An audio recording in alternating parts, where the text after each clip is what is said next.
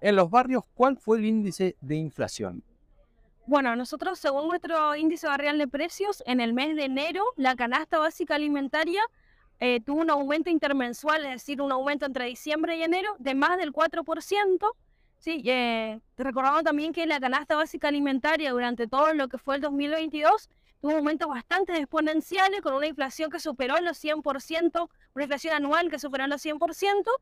Eh, y bueno, para, para, para, entender un poco la canasta básica alimentaria en el mes de, de enero, según nuestro índice variable de pesos, de, de índice de precios, costó más de 72 mil pesos en la provincia de Misiones.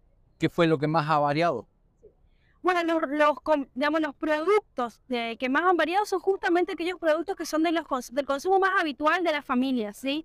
Eh, aquellos productos donde que las familias compran de manera más cotidiana y resuelven, digamos, sus comidas diarias. Por ejemplo, eh, ha aumentado el aceite, los lácteos, la harina, arroz, fideos, son justamente los alimentos que componen la, dieta más cotidiana, pero fundamentalmente nosotros venimos registrando importantes aumentos, es, eh, además vienen liderando, digamos, los aumentos justamente los productos del rubro verdulería y frutería, que han tenido realmente aumentos exponenciales eh, en este último tiempo. Y arrancaron también el año de la misma manera. ¿Qué proyección tienen de inflación para este año?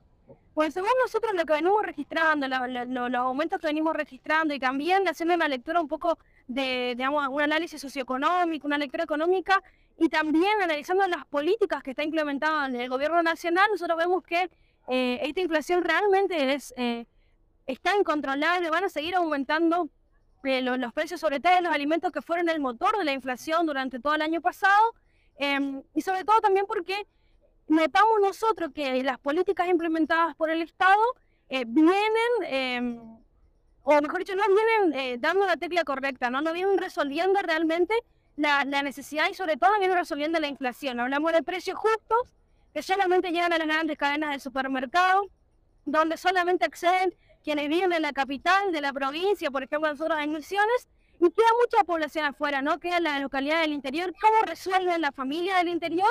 Eh, tienen dificultades, digamos, no acceden a estas políticas del Estado. Es decir, la inflación sigue impactando fuertemente en sus bolsillos en el día a día.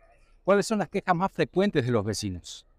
Tenemos varias, ¿no? Nosotros por un lado charlamos con el índice barrial de precio, con el vecino, el, el, digamos, el kiosquero del barrio, pero también hablamos con, con, las familias que nos van contando ciertas situaciones cuando hacemos las encuestas que son presenciales. Algunos vecinos nos vienen contando varias situaciones. En principio, eh, esta dificultad para resolver sus comidas diarias con alimentos variados, ¿no? Nosotros eh, conversamos con vecinos que nos dicen, bueno, nosotros estamos dejando de consumir eh, carnes rojas porque no nos alcanza para comprar, estamos resolviendo nuestras comidas diarias con harinas porque no nos alcanza para, necesitamos comprar un alimento que, que nos hace el hambre en la hora, ¿no?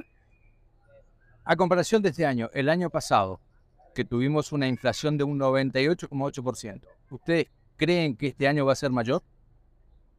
Si los lineamientos del Estado siguen en la misma línea en la que vienen, eh, seguramente, porque la inflación nosotros lo vemos, digamos, ya arrancamos con una inflación eh, intermensual de más del 4%.